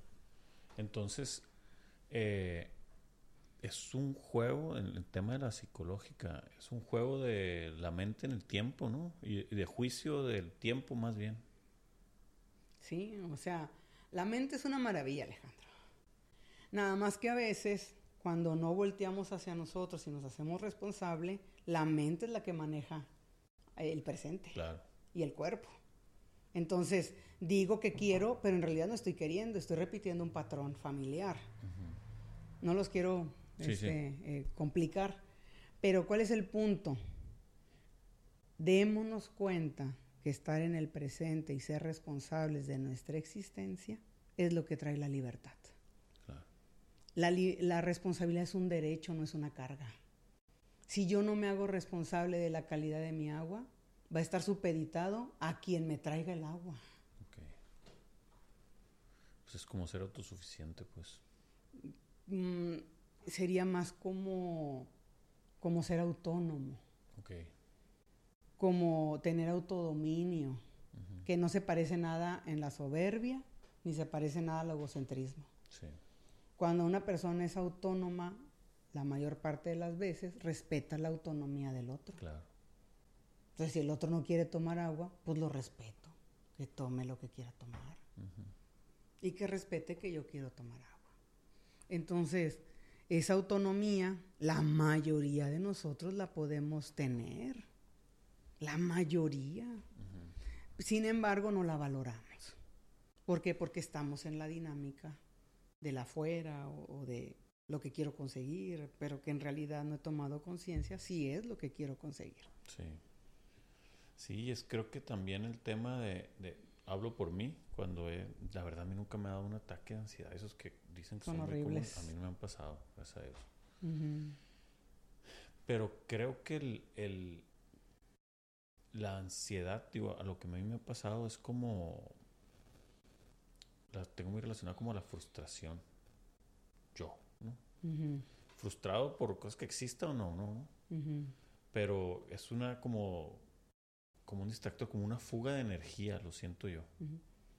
Como que al, al, al, fugárseme la energía me provoca ruido. Así lo la, interpreto yo a lo que a mí me ha pasado. Nunca he tenido un problema así crónico, ¿no? Sí he tenido problemas de diferentes formas del insomnio, pero eso es lo que me ha pasado. Me da como... Siento ruido. Haz de cuenta que la frustración es como un enojo hacia mí mismo o hacia la realidad por algo que no ocurrió como yo quería. Entonces, la energía de la frustración es como caliente. O sea, es como oh, es frustración. ¿no? La energía de la ansiedad, su fondo es miedo. Entonces es como, pero ¿por qué no pasa esto? Pero es que si pasa lo otro. Pero es que si no llega. Pero es que, este, ¿cuándo voy a salir de aquí? O sea, es como una inquietud eh, que provoca mucha incomodidad. Es una inquietud que provoca mucha incomodidad y dependiendo de su nivel, puedo ponerle en paz o no. Cuando llega un ataque de ansiedad, el nivel de incomodidad es mayúsculo, porque a una persona hasta puede faltarle la respiración. Sí, yo tengo camaradas que se han ido al hospital. O pueden tener pueden creer que tienen un infarto. Entonces, esa incomodidad ya es mayúscula. Ya yo no la voy a poder. Ya no la controlas. Ya no la voy a poder poner en paz. Entonces, el ir observándonos en qué momentos eh, no estoy como soy yo, en un estado de claridad o en un estado de paz, cuando estoy diferente a eso, puede haber ansiedad. Y hay diferentes grados, ¿no? Hay personas, como te digo, que por ansiedad no paran de hablar. Hay personas que no pueden estar solas por la ansiedad. Entonces, el observarme a mí y darme cuenta cómo la manifiesto y resolver. Muy bien. Ahí, Claudia, a ver, socialmente creo que esto nos va a servir mucho a todos. No hay una fórmula para todo, lo sé, pero ¿cómo actuar uno que, pues, teóricamente se supone que no soy ansioso? Digo, sí voy a tener, pero no tanto. Cuando ves a alguien que trae mucha ansiedad, o sea, ¿hay algún consejo que pueda dar? No me refiero a, hey, tú, no, no, no sino, ¿qué hay que hacer? Es tú comportarte como si fuera una persona normal y, y pararlo o tratar de inyectarle un poquito de amor, de confianza, de, seguridad. Hay, ¿Hay, algo que nos puedas...? Eh, primero es no juzgarlo, ¿no? Claro, sí, sí, sí. Tú primero no sabes no está viviendo la persona. Porque hay una, una parte, bien curiosa, eh, yo la he vivido, que me pongo cerca de una persona con ansiedad y me la pega. Sí. Entonces, si yo no me hago responsable del contagio, me voy a enganchar con esa persona. Sí. Así. Entonces, ok, yo me doy cuenta que es ansiedad de la persona. Me ubico en el rol. Si estoy en la fila de algo, pues lo único que tengo que hacer es estar en calma. Porque pues no voy a poder abordar a esa persona. Ahora, ya si es alguien más cercano, yo puedo y tengo tiempo, porque pues a veces no, pues me acerco, ¿cómo estás? ¿Cómo te ha ido? Y ya la persona pues va a tener su pedacito de escucha y va a soltar no sé, lo que sea, no sé. Sí. Y ya con eso ya estás ayudando.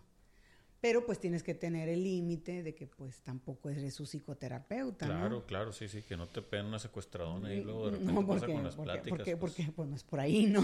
Es nada más, este, no sé, una atención, un cuidado. Sí. Puedes hacer eso. Ahora, cuando ya en la persona es algo más frecuente, pues sí tendría que atenderse. Y el tema de las mamás con los hijos. ¿Qué, hace la mamá con su hijo ansioso? Sí, ¿qué es lo, o sea, qué es lo más común? Y los más jóvenes más pasa ahorita que teóricamente tienen ansiedad los morros, ¿no? Mira, en mi punto de vista. Sí, tu opinión. Eh, hay una necesidad muy fuerte de las mamás de ser perfectas. Y en ese afán de ser perfectas sobreprotegen a la criatura. Hasta cierto punto la ansiedad, digamos que es benéfica. Claro, su motorcito pues te trae. Hasta cierto punto es benéfica, entonces ahí, si la mamá quiere que el niño siempre ande en nivel zen, no es posible. No es posible. Entonces, que el niño se ejercite, el ejercicio fundamental para sanar la ansiedad, ¿no?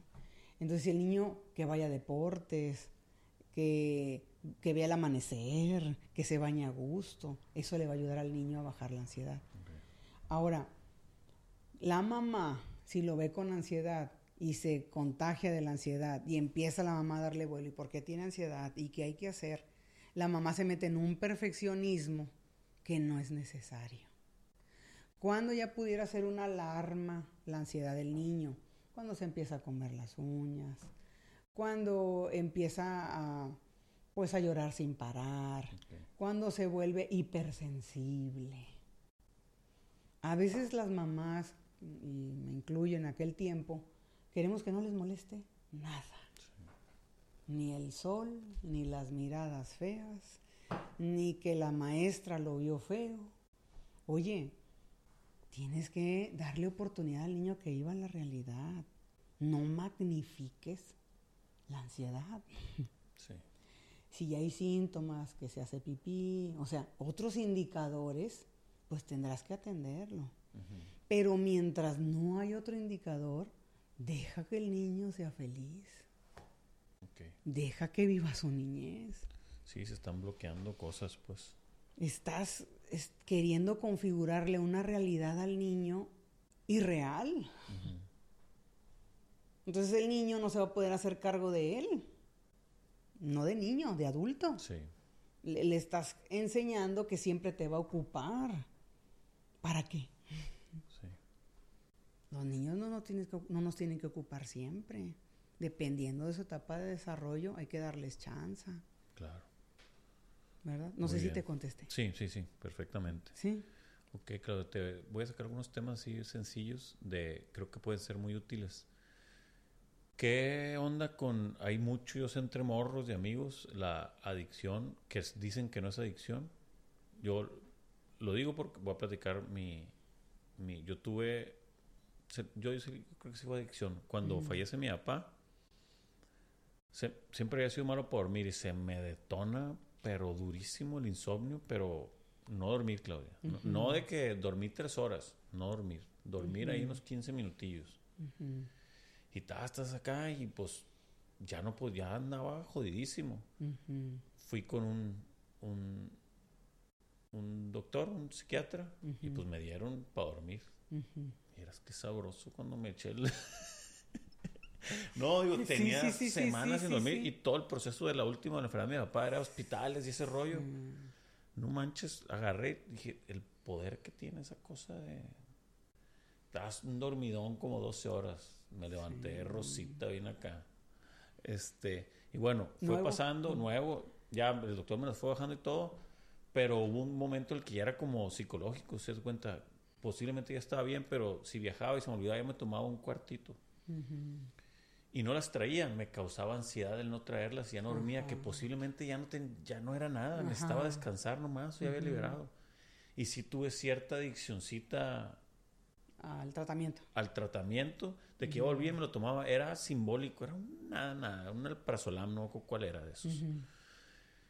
Y me puse a leer un poquito porque yo también no me yo ya traía el rollo de venimos a pasar bien y siempre me gustó ese ejercicio así, no me hacía sentido estar tomando esa madre, pero lo traía oculto. Nadie sabía que yo me echaba mi cuartito ese y yo dormía unas roncadonas pegadas sabrosas. pero era una salida fácil, pues. En su momento. ¿Y eficaz? Eficaz. Al principio muy bien, pero ya a los tres meses, pues la verdad yo con mi papá no quedé, no creo que me hayan quedado traumas, he liberado algunas cosas, he hecho terapia, etcétera, bien. Me puse a leer un poquito y, me, y vi lo del tema de la oxigenación. la solución a todo es respiración, oxígeno, casi a todo, ¿no? Y empecé a hacer ejercicio dos veces al día. Dije, mi forma de dormir va a ser cansar al caballo. Y lo que hacía era tronarme. Porque los primeros días de saber de no tengo, y dije, voy a empezar a tronarme, empezó a funcionar, lo dejé se acabó en dos semanas, se acabó. Pero bueno, cuento esa historia para confesar que fui adicto un tiempo a eso. Eh, y que ya pasó. Sí, ¿qué onda? Es, es, muy malo estar tomando esa madre mucho tiempo, ¿no? ¿O, o qué? ¿Tú, ¿Cuál es tu opinión sobre eso? Porque hay mucha adicción. Se hizo cool, de verdad. Hasta hay memes y todo, de, y no estoy acusando ni es algo real de los tafiles, el ribotril y el acá es súper, súper común y son medicamentos controlados. Controlados y peligrosos hasta cierto punto con las dosis y el tipo de... Hay unos que caen bien a unas personas, otros que no, etcétera. Nada más, si nos puedes informar un poquito si, sobre con, eso. Con la salvedad de que no soy psiquiatra, sí, ¿no? Sí, yo lo sé. Entonces, pues no, no tengo ese conocimiento. Lo que te puedo decir es que volvemos a la no responsabilidad personal. Con las personas que van conmigo a consulta, que yo detecto que traen el nivel de ansiedad alto, lo que yo les digo es aprende a calibrarte. Aprende a darte cuenta, aprende a observar tu nivel de ansiedad. La ansiedad se puede ser tratada con, tratamiento psiquiátrico, homeopático, con los test, con masajes, con oxigenación. No todo sirve para todos. Pero si tú en tu conciencia sabes que ya te estás pasando del tiempo en el que ya pudieras resolverlo de otra forma, pues ya es una responsabilidad personal. Yo conozco a personas que tienen, no sé, 30 años, 25 años tomando pastillas para dormir. Y es muy respetable porque de esa forma, pues es como lo logran, ¿no? pero sí hay otras formas de resolver. Esas, lo que pasa con el tratamiento psiquiátrico es que es eficaz. Sí, es. O sea, es de que duermes, duermes. Sí, sí, sí. Entonces, a veces no tenemos la paciencia para hacernos caso- cargo de las emociones, de hacer ejercicio, de llevar alimentación balanceada. Y pues con la pastilla se resuelve, entre comillas, porque pues te haces dependiente al tratamiento, ¿no? Ahí ya depende mucho del profesional con el que vayas al tratamiento para que escuches y te diga realmente cuál es el plazo que es indicado para ti. Claro. Sí, sí, sí. Ahora, si tú ya lo haces por comodidad, por confort, por solucionar algo que lo quieres solucionar de esa forma fácil, pues ya está en detrimento de tu salud mental y de tu salud física. sí. Claro que sí hay. Entonces, por eso sí es importante ir con, con el Claro. especialista Sí, sí. Era- y, y no hacerme pato sí. de que pues es lo que me lo resuelve. Sí, sí, yo lo hablo mucho, sobre todo también los jóvenes, que a veces que no es como es una salida fácil y pues está a la mano, a veces el papá tiene Mm. algo que sepan que si te enganchas, yo me enganché y tenía motivos. De hecho, la última vez que compré, hasta le entré acá al tráfico de recetas. no, me acordé Sí, de una por- amiga que tenía su papá era doctor de que, oye, no habrá forma de que, Ujú. De que me des una receta.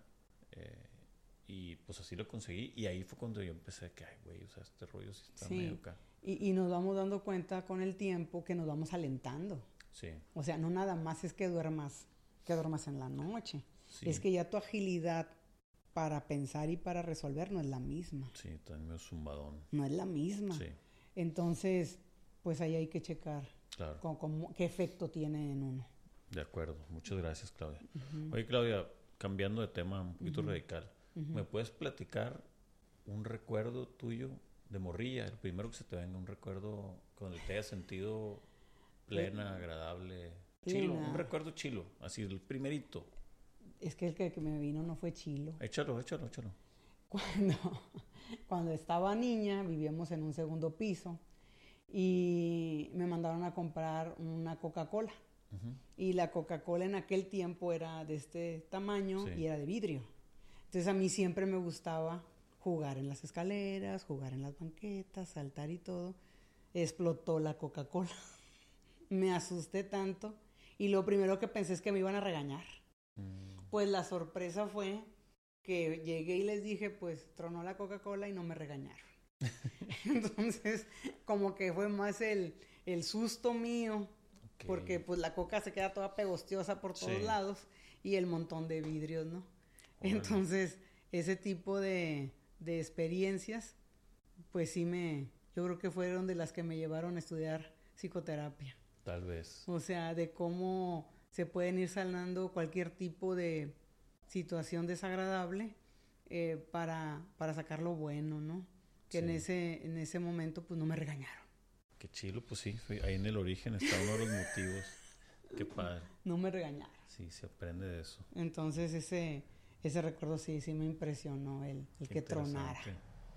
Sí, fíjate, yo en el, en el, eso de los recuerdos, ahí me, me tuve el, el honor que me invitaran a dar una TED Talk. Y cuando, una noche antes de, de, de darla, yo traía estructurado, pues te piden que es en cierto tiempo, es un rollo. Y yo me sentí incómodo, o sea, muy en el fondo, porque yo no soy nada estructurado por los discursos, a mí me gusta más acá freestyle. Mm. Y me acordé, no sé cómo se me vino a la mente, el recuerdo más bonito que tengo de chico. Qué padre. Y decidí con eso abrir la TED Talk. Ok. Está bien padre y es una vez que me encantaba el culé. Y, ya ahorita que lo recuerdo digo, este estaba, hay una frase que Mm. maníaco desde chamaco. unos compas de Acapulco lo dicen. Este, siempre he sido como clavado en cosas a veces no tan relevantes, pero clavado. Sí. Y me compré unos, me gustaba mucho el culé y me lo tenían prohibido en mi casa. Ajá. De tanto que lo Es comía, que el sobrecito también sabía rico. Sí, no, yo me lo tomaba como si fuera, o sea, así, a pelo, como estuviera, en todas sus Ajá. presentaciones. Y en mi casa lo clausuraron. Sí. Y un fin de semana eh, no estaban mis papás, estaba Ujú. solo, yo ahí me había quedado algo de mi domingo y ya iban a llegar, me voy, ah, perdón, me dejaron con mi abuela, mi abuela está dormida. Voy a la tienda y, y me compro tres cajas de culé rojo, del de fresa, y un kilo de azúcar, me acuerdo perfecto. llevé mi mochila, le saqué los cuadernos. Y ahí voy de vuelta. Tenía siete años, tal vez. Ajá.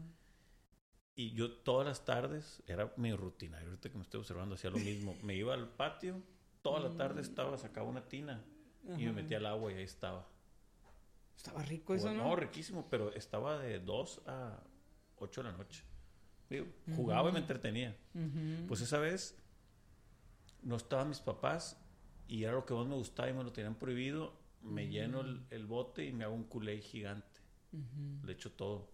Me acuerdo que hasta tenía perfectamente con mi mamá. Tenía una cuchara pozolera, esas de madera. La saqué y con ese le pegaba unos chatos así de que no, ya está en su punto esta madre. Cosas que me metí, me metía con mis monitos y todo. G.I. Joe's.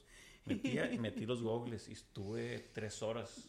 Imagínate lo que sentía de estar. No, hombre. Y unos, ya estoy tragando saliva, se me Sí, antojó. no, no, no. O sea, hacía bucitos y Sí. no sé, le bajé Sí. medio tanque al bote. Y ya cuando iban a llegar me salgo, tiro todo, ta, ta, ta. Y llevan a llegar mis papás. Mi abuela seguía dormida. Y eran como las 7 de la tarde antes de oscurecer. Y me meto a bañar y salgo rojo, no se me quitó. Porque cuando me bañaba yo veía que salía rojo, rojo, salgo rojo y los ojos se me iban a salir, Claudio. Porque como que mi desespero me quitaba los goles y quería ver rojo. Y ya me hice el dormido. Dije, ¿qué forma me puedo esconder? Voy a evadir. Sí. A hacer como que me dormí temprano, pero pues, los papás siempre saben. Y abre mi mamá y... "Oye, ¿Y el Alex? No, pues está dormido el güey. Y ya se asoman y yo nomás, ay, una colcha bestia. Y se les hizo raro y pues me jalan y me ven todo acá. Y me pegaron un castigador, pero lo bailado estuvo perrísimo esa historia. Sí, pues sí. Inolvidable. Sí, mi papá ya luego me platicó de que me dice, no manches, o sea, sí hubo un punto en el que tu mamá estaba como más enojada porque lo veía como maldad, pero yo estaba como que, que o sea, qué, Qué rara travesura. Simón. Qué creativo el niño. Pero me pegaron un castigador. y, y qué padre que tuviste chance de, de realizarlo. Así es. Dios. Pues muy bien, Claudia, muchas gracias. Eh, quisiera preguntarte, Claudia, si, si te quitara, esto es un ejercicio que hago yo en el marketing con mis clientes, me gustaría hacerlo contigo. Si tuviera que quitar de tu profesión, tu profesión, ¿qué es lo que vendes o qué es lo que haces? Ah. No eres terapeuta, Se acabó. se acabó. No me refiero a que no es que cambies de cosa. ¿Cómo describirías sin decir que eres terapeuta? Mm, ¿Cómo me describí a mí misma sin ser terapeuta? Sí, tu profesión, ¿por qué la haces? ¿O qué es lo que haces? Por ejemplo, un Ujú. ejemplo más, Sí, sí, es sí. más fácil. Eh, a ver, un cliente reciente. Eh, mm, una mueblería. Llego con el cliente y le digo, ok, sí, después te estabas haciendo un trabajo de consultoría. Si dijeras que no vendes muebles. ¿qué vendes? Sea, ¿cómo me describirías si no puedes decir que vendes muebles? Mm. Realmente, ¿qué es lo que estás vendiendo? Ah, ok. Ah, fascinante pregunta. Yo vendo que la persona disfrute, descubra y ame quién es. Es un sueño. Es un sueño. Tal vez por mi historia personal, yo quise eh, lograr eso en las personas porque pues gran parte de mi vida no, no fue así. Fue más el, el tener posturas o cosas como para encajar, por así decirlo, o como para lograr o como para producir. Y el llegar al momento de mi vida en el que gusto de mí, en el que me gusta el traje, en el que doy gracias por, por estar en esta experiencia, es extraordinario. Si yo lograra eso en las personas que van a consulta o en las personas a las que me dirijo, puta madre. Qué chulada. No, no, no, no, no, no. No, no, no, eso sería un éxtasis total. Qué bonito, que va a llegar, vas a ver. Va a llegar, qué bonito. El, logra, el, que el poder que, que logren eso, extraordinario. Pues en eso estás, qué bonito. Gracias, Sí. me, me conmoví. Porque también Sí. es- comparto ese tipo de, de ideales. De dejar el mundo un poquito mejor. Pues creo que es, un, es Sí. algo bien bonito. Es un, pues para mí un acto de amor, que creo que es parte de mi misión de vida también. Sí, sí, sí, sí. Sí. Qué padre, Claudia. No, pues excelente, qué bonita forma de cerrar. Esto se me, Mm. me, me, me acaba, sí, me, me, me conmoví. Muchas gracias, Sí, Claudia, de verdad. hombre. Qué bonita plática. Espero que los que la escuchen pongan atención, compártala con la gente que... Y no es un tema de para tener más views ni nada. A la gente que crean que lo necesita muchas veces nosotros, los que nos estén escuchando, o nosotros tuvimos de alguna u otra forma acceso a algún libro, alguna persona que nos instruyó, a alguna buena escuela, algún psicólogo, en mi caso contigo, que por eso estás aquí. Pero hay gente que o está cerrada o ni siquiera quiere, ni siquiera sabe que existe ni, ni, ni por qué tienen las Mm. cosas. Entonces creo que esto, hay mucha información aquí que puede ser útil Mm. para despertar un gusanito de darse un poquito más de amor propio y pues estar mejor para disfrutar la vida, pues. Y si me permites, pues, eh, el agradecerte que me hayas dado este espacio, porque desde la primera vez que te vi en el consultorio, no sé si recuerdes, Sí, hicimos clic, sí. a pesar de la diferencia de, de edades, Sí. eh, conectamos con, con esa sensibilidad que tú tienes para, para ver más allá de lo, de lo palpable, pues, y de querer ambicionar más, más jugo de lo que nos puede dar la vida. Gracias. Y el que me hayas invitado para disfrutar esto que es tuyo, pues genial.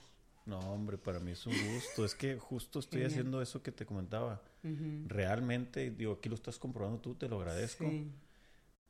Este podcast y todo lo que estamos haciendo se trata de compartir las cosas que a nosotros nos han servido en la vida. Ya las probamos, como tú Sí. dices. Es algo que ya probamos, hay que ofrecerlo. o sea, Sí. Siempre.